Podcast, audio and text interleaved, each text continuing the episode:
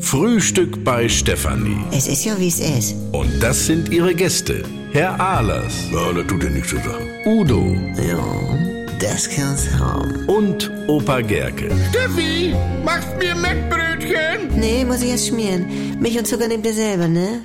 Was gibt's Neues? Du Steffi, ganz dringend mal. Ja, mein Udo. Hast du ein bisschen Wurstwasser für mich? Wie bitte? Wurstwasser? Ich hab zu Hause noch vier Wiener im Glas, weil ich schon zwei gegessen hab. Nun hab ich kein Wurstwasser mehr und die Würste vertrocknen. In Glas. Oh, Udo, du darfst das Wurstwasser nicht wegkippen. So eine Wurst überlebt nur in Wasser, wie so ein Frivilli.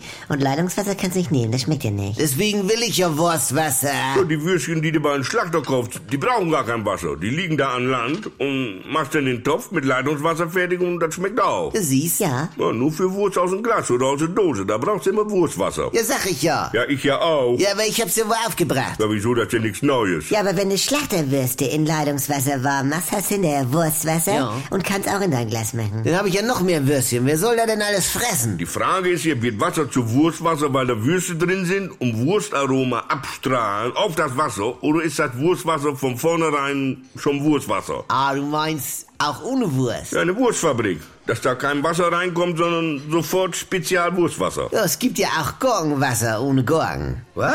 Wozu das denn?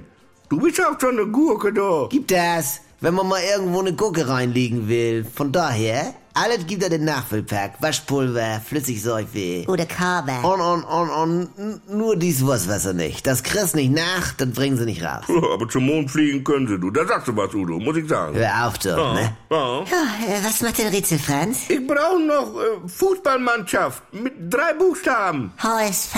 Jawohl!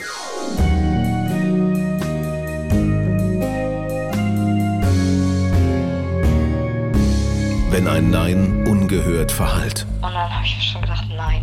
Einfach nein. wenn Grenzen überschritten Und werden, da tauchte dann dieses Porno auf. Das war ja nicht von Sophie, aber er hat ihre Stimme eingearbeitet. Und da habe ich dann zu ihr gesagt, du gehst sofort zur Polizei. endet es manchmal tragisch. Das Schockierende an Sophies Fall ist natürlich in erster Linie, dass das Stalking mit einem Mord geendet ist, aber auch, dass sie keine Ahnung hatte, wer ihr Stalker war. Anouk Scholen erzählt die Geschichte von Sophie. Just Know, der Podcast gegen Gewalt. Ab sofort in der ARD Audiothek.